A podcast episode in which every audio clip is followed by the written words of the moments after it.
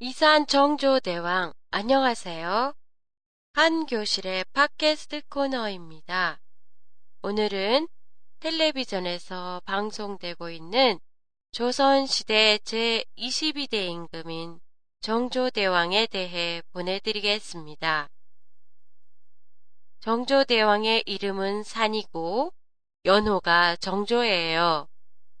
조선시대의 왕 중에서는 남긴 업적이 뛰어나 후대의 사람들로부터 성군이라고 존경을 받고 있는 왕이에요.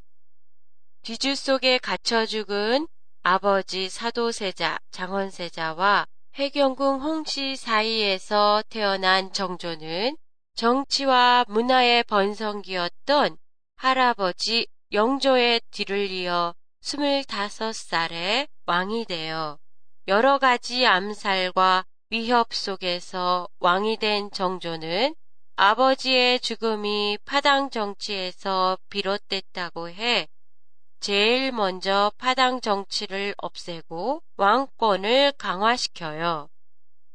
그리고 정약용과 같은 실학자들을 등용시켜 부국 강병과 경제 부흥에 힘쓰기도 해요.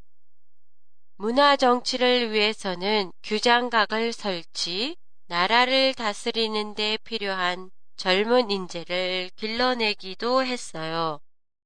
또한 효성이 지극해 뒤주 속에서 죽은 아버지를 위해 아버지의 호와 묻힌 묘의 이름을 격상시켜요.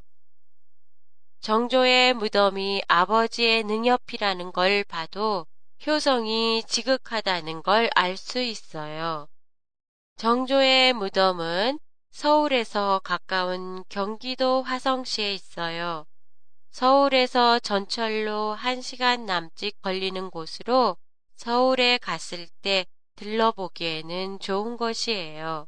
한 교실의 홈페이지에 트위터 코너를 새로 마련하였습니다. 한글 자판 입력이 가능하신 분은 한글로도 대화를 나눌 수 있습니다. 한글 입력 방법에 대해 홈페이지에 자세히 설명이 나와 있으니까 참고로 하세요.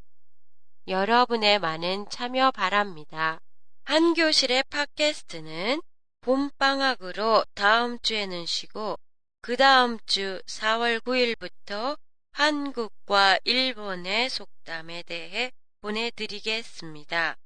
많이 기대해 주세요. 그럼 2주 후에 뵙겠습니다. 안녕히 계세요.